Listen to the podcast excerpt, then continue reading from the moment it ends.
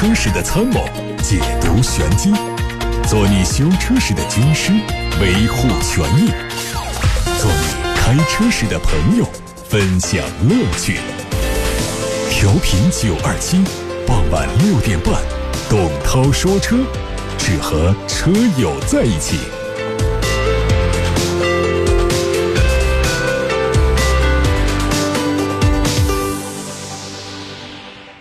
接下来是董涛说车时间，看资讯。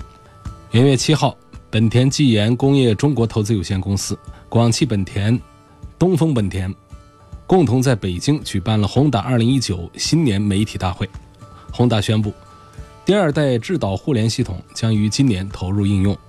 第二代智导互联系统强化了实时拥堵信息等在内的导航功能，还可以根据智能语音识别进行系统操控，通过支付宝进行在线电子支付。另外，搭载第二代智导互联系统的车辆之间还可以相互进行位置共享。二零一九年新年媒体大会，宏达展现了多元化移动产品和技术，以及为中国客户提供扩展生活可能性的喜悦的各种举措。日前，中国汽车工业协会正式发布了2018年12月的全国汽车工业报告，其中乘用车销售223.31万辆，环比增长了2.74%，同比下降15.84%。来看一看国内的热销 SUV 轿车 MPV 车型的排行榜，SUV 第一名是哈弗 H6，总销量是5.03万辆；第二名宝骏510，2.85万辆；途观和途观 L。二点八三万辆，后面是日产奇骏、现代 iX 三五、本田 CRV、传祺 GS4、日产逍客、本田 XRV，还有吉利博越。轿车的第一名是日产轩逸，总销量五点六三万辆；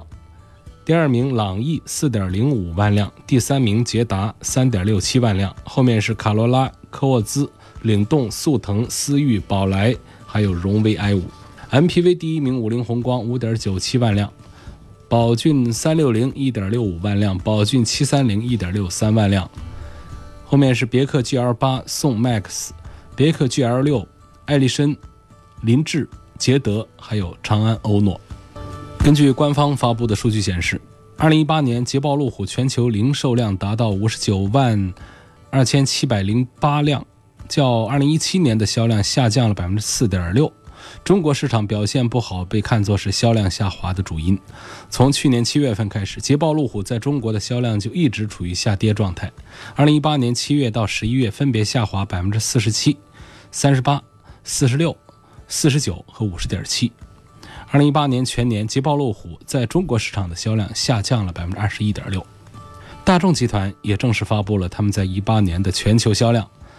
去年总共交付新车一千零八十三万辆，同比增长了百分之零点九。在中国、欧洲、美国和南美市场，大众集团的交付量都有增长。中国市场的销售数据是四百二十一万，稳居单一国家销量榜的第一名。同时，大众集团旗下的大众乘用车斯柯达、西亚特、保时捷和兰博基尼等品牌都创下了新的历史交付记录。昨天。哈弗宣布，全球总销量突破五百万辆。从二零零五年哈弗品牌成立至今，用十三年实现了这个目标。在进入五百万辆俱乐部的同时，哈弗正式发布了“五二一”全球化战略规划，具体表现为利用五年时间实现单年销量两百万，成为全球专业 SUV 第一品牌。按照规划。二零二三年之前，哈弗将推出二十款具备新四化领先科技的全球产品，新能源车型将超过百分之六十。作为旗舰车型的 H 六和 F 七，目标是进入全球十大 SUV 行列。另外，哈弗混联式高压 HEV 产品将在二零二一年量产。二零二二年，哈弗轻动力 SUV 将会在冬奥会上正式亮相。奥迪曾经在二零一八年的原石滩车展期间发布了一款概念超跑，叫做 PB 幺八一创。最新的消息说，这款车已经获得了量产许可证，即将在一两年之内正式发布，但只会生产五十台。概念车的设计非常科幻，中控台和座椅可以根据需求左右进行调节。它配备了一款三电机的动力系统，总功率达到六百八十匹马力。零百加速时间只需要两秒多一点，续航里程是可以达到五百公里。这套系统可能会用在量产车上。在二零一九北美车展开幕前夕，凯迪拉克 XT 六正式亮相，它的大灯组造型更加纤细，而全新的网状的格栅也进一步的凸显运动。尾部采用了 T 字形的尾灯组和双边两出的排气，和现款 CT 六 XT four 一样，它也会推出风尚版加运动版的双外观。新车定位是中大型 SUV，车长超过五米。采用三排六座或者七座的布局，海外版用的是三点六升的 V 六发动机，匹配九速手自一体。它会在今年年内国产并且上市销售。昨天，奇瑞旗下子品牌捷途 X 九零正式上市，十款车型售价七万九千九到十三万九千九。它采用了全新的设计语言，有银色的车顶行李架，还有二十寸的轮毂，还配备了全景天窗。车里有一块九英寸的中控显示屏，还有十二点三英寸的液晶仪表、电子手刹、机械式的挡把、一键启动，还有皮质的座椅。这款中型 SUV 提供五座、六座、七座三种座椅布局，搭配 1.5T 和 1.6T 两款发动机，匹配的是七速的双离合变速箱或者是八速的自动挡。特斯拉最近正在研究推出一个新系统，它可以通过座椅上的传感器来探测成员，根据成员的体重对成员做分类，并且探测成员坐在座位上的方式，以便在车辆部署更安全的安全气囊。特斯拉认为，当车辆试图协助或者是实施安全措施保护的时候啊，准确的分类非常重要。这项专利名为“汽车成员分类系统和方法传感器”，会在近期正式公开。现代集团推出了一项新技术，通过触觉、视觉的方式结合车里车外的声音，为听觉有障碍的驾驶员创造交流的新方式。无论驾驶员在听力方面有什么局限，都可以扩大他们出行的自由度。您正在收听的是董涛说车。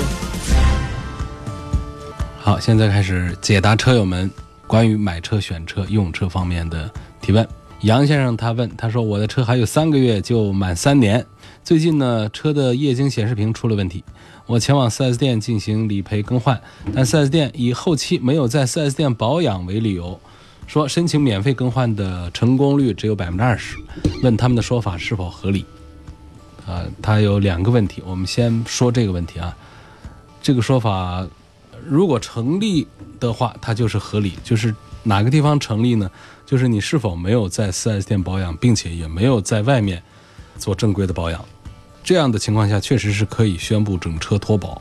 脱保之后呢，这个车上的所有的在保修期之内之外的部件的维修费用，都应该是由消费者自己来承担的。那么这个脱保的判断的话呢，就是说不是说一定在 4S 店保养才是这个正规保养。才是可以享受质保的服务的。我们在非 4S 店的正规的修理厂做保养，并且有相关的证据来证明的话，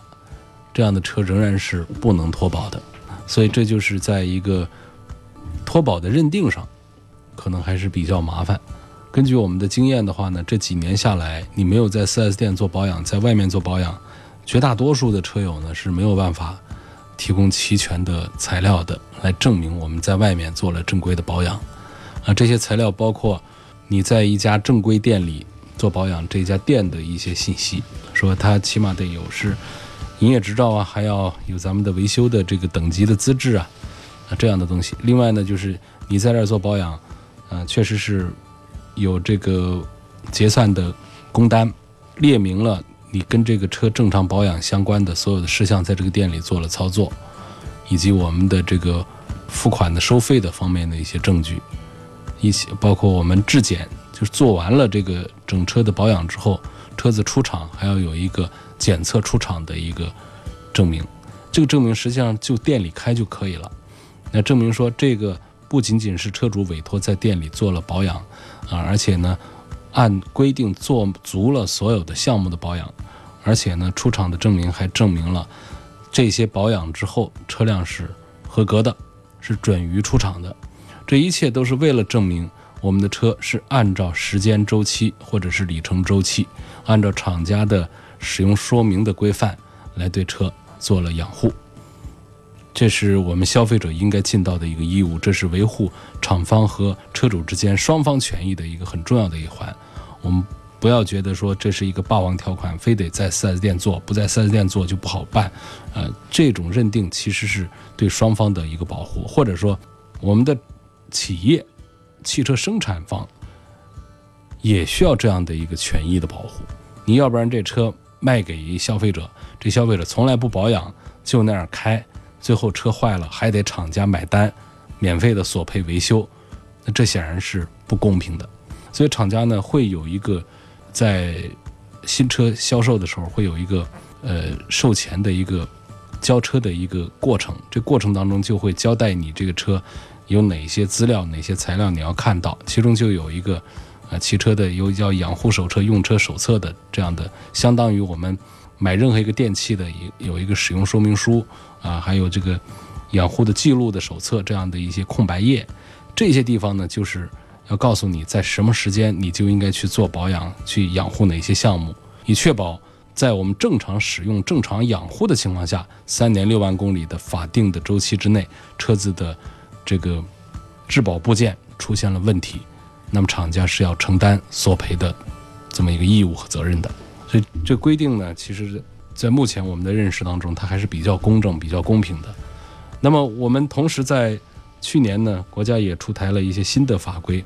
包括我们的消费者权益保护法的修改，还有这个机动车的维修管理办法的一些修改，都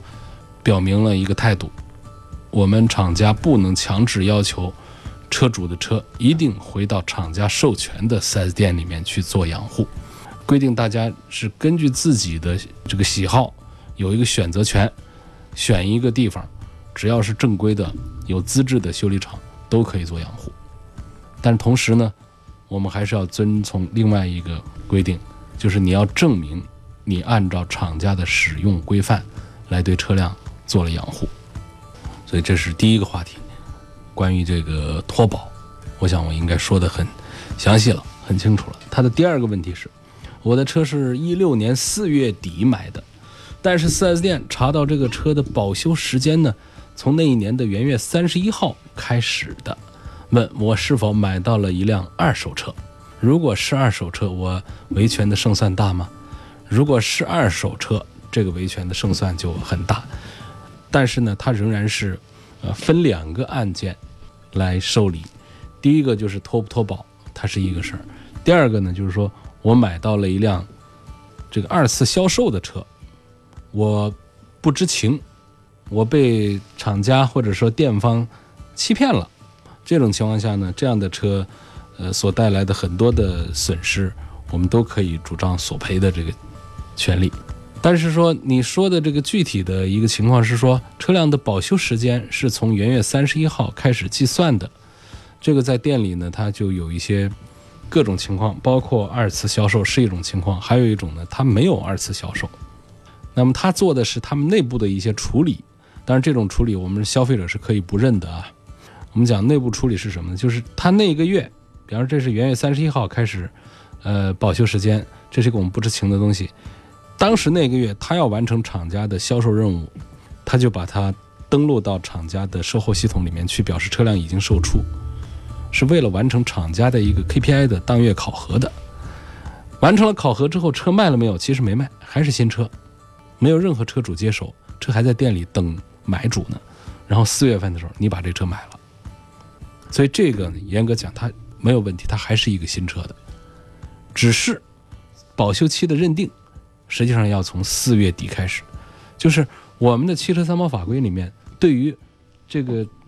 三包期的起始认定是以发票为依据的，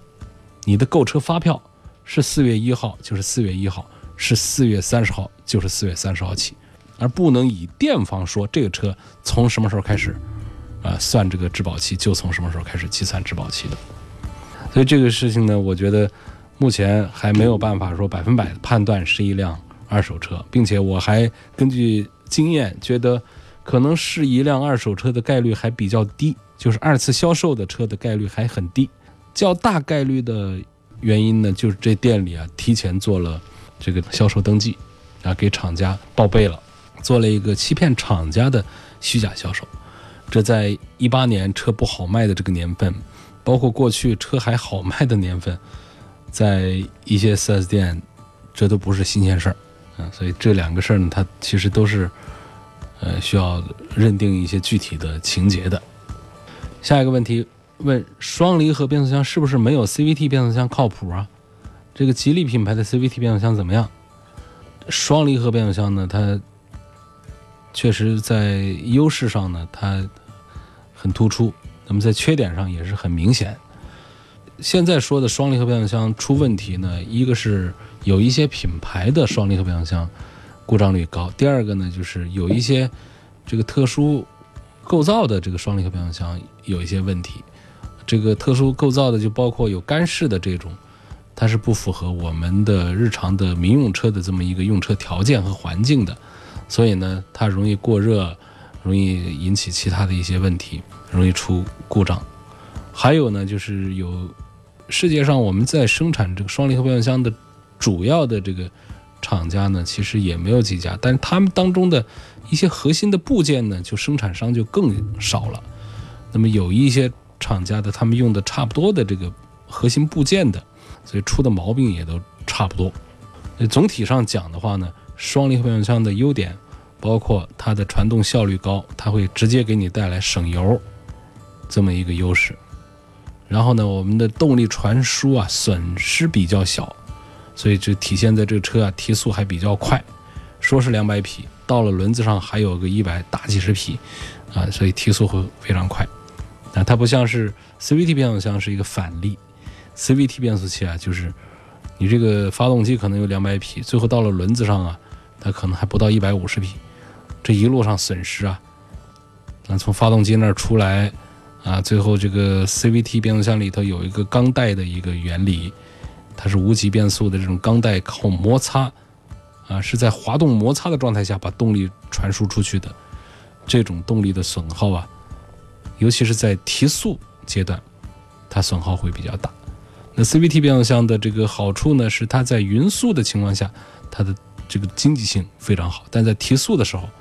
它是动力损失比较大的。这当然，我们重点讲这 CVT 是作为一个 DSG 的一个动力传输的效率的一个反例来说，它 DSG 的优势刚才讲就是换挡效率高、换挡快、动力传输比较直接，这也带来它比较省油。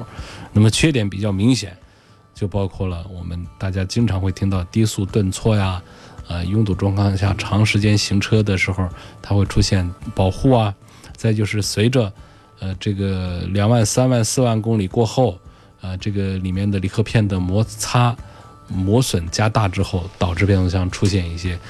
呃叮铃咣啷的这个一些毛病，这里那里的需要维修，而且费用都比较贵。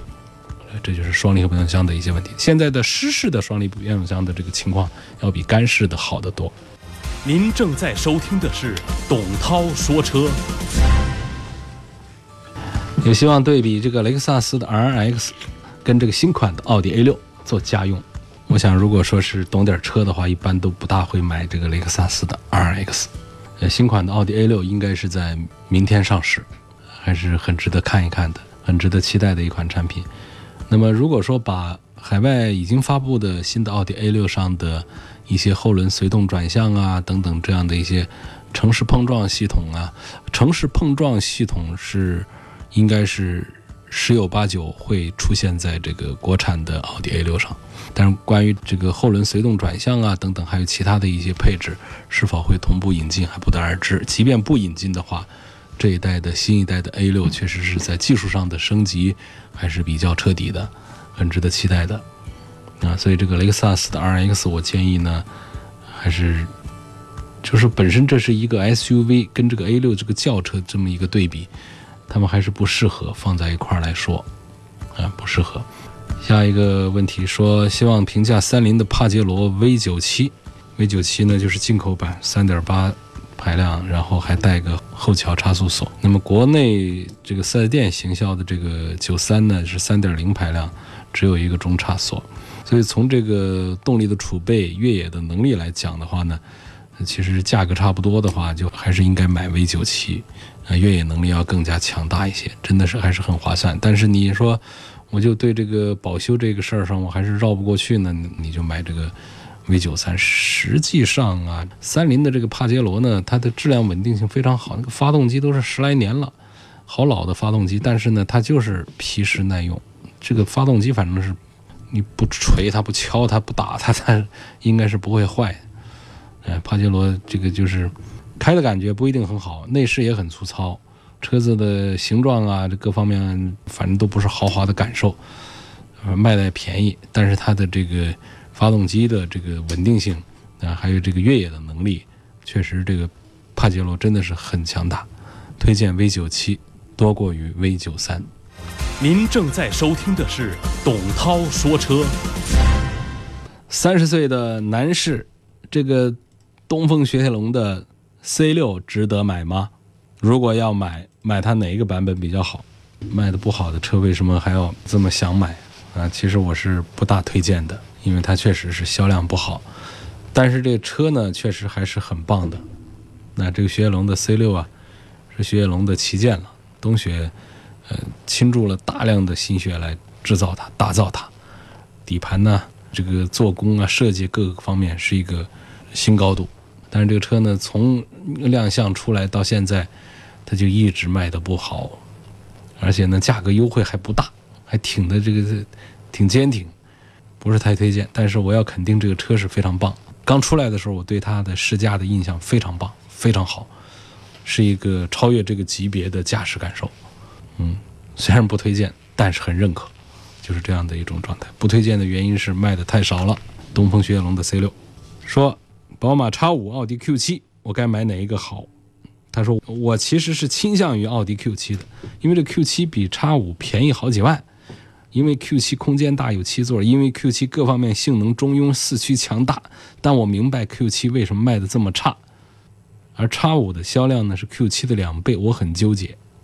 这个我我也其实还是跟你一样，比较倾向于 Q7。Q7 除了长得丑一点之外，我觉得各方面是不比宝马的 X5 差的，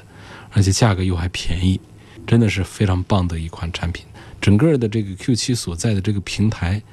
决定了它这个产品的高度，啊是很不错的。设计师的失败，以及企业营销的失败，让这 Q7 啊卖不过宝马的 X5，不光是卖不过，而且销量差距拉的还很大。所以按照它现在这么大的优惠来说，这 Q7 的这个性价比其实是非常棒的。奇瑞捷途 X70 的品控稳定性性价比怎么样？哎呀，这个捷途本身是奇瑞的一个子品牌，就这么说吧，就是它是更注重三四五线城市的一个品牌，啊，这样说会比较好一点，比较经得起推敲一些，不会被别人挑出毛病来。但是我的意思已经表达出来了，捷途是个什么样的，在奇瑞家族里面它是什么样的一个定位？奇瑞很重视这个品牌，但并不代表说所有重视的品牌呢，它就是它最高端的品牌。你看，我又把它更进一步的把它说清楚了。而奇瑞整个这个品控方面，在自主品牌里面，它都不是一个好的标杆，那可能是一个比较差的一个对比标杆了。那么捷途这样一个子品牌在品控这方面会不会做得很好？我我可能持一个保留的意见了。涛哥，你上次帮我比较了别克昂科威和大众的探岳，你说要选就选昂科威。我是从哪个角度推荐了昂科威？这个我都不记得了。哦，因为每天的提问很多，我是不是从这个造型的角度推荐了昂科威啊？因为探岳呢，大众的这个内饰外饰啊，还是倾向于中年，还是稳重了一些。那从线条上讲呢，不是太美，不是太时尚，不是太潮。所以推荐了昂科威，我觉得这种可能性会大一些啊。说我昨天去 4S 店看别克昂科威，4S 店的人说一九款的昂科威它只有国五没有国六的，请问他说的对吗？我觉得他应该说的是不对的。在去年的一八年的十二月下旬，我清清楚楚在节目里播报过厂家发到我邮箱的这个新闻通稿，提到了。一九款的二零 T、二八 T 都有国六版本，怎么到了四 S 店它就没有国六版本？是这个四 S 店没进货国六版本，而不是说这个上汽通用它没生产昂科威的一九款的国六版本，我想应该是这 4S 店没进这个货，它现在就是只有国五的，赶紧的卖国五的，应该是这样，是吧？大家说呢？肯定是这样啊！我想不至于有人瞎往我的邮箱发新闻稿啊，发新闻稿发个错的这个概率极低。再说一个啥呢？说维权的好吧？就说别克昂克拉自动挡，曾女士说，十二月三号买的车，十二月八号开始出现第一次左后门自动解锁打开的情况。我的天哪！一直到昨天中途有三次自动解锁打开车门的情况发生，都是在路况不太好的时候发生。四 S 店工作人员说检查不出来故障码，但是我在开车的时候又十分危险，不能够下车拍照。我认为我的车是新车，不应该出这种情况，要求换车，但对方拒绝。你不管是新车还是旧车，是都不应该出现这种情况，这是一种危险情况啊！哪有说后门直接开的时候解锁的？这个锁它就是防止自动打开的。所以这个解锁呢，就导致这个车门离这个打开呢就更近了一步，违背人的意志的这种打开就更近了一步，它肯定是一种危险情形，那是要排除的。但是至于说要求换车这样的诉求的话，呃，它不一定在这儿是符合三包法规的支持，法三包法规里面没有说到这样的问题，它应该退换车。没有这样说的，所以它应该还是处在一个三包法规里面赋予我们的权利是。免费排除故障，修好，啊，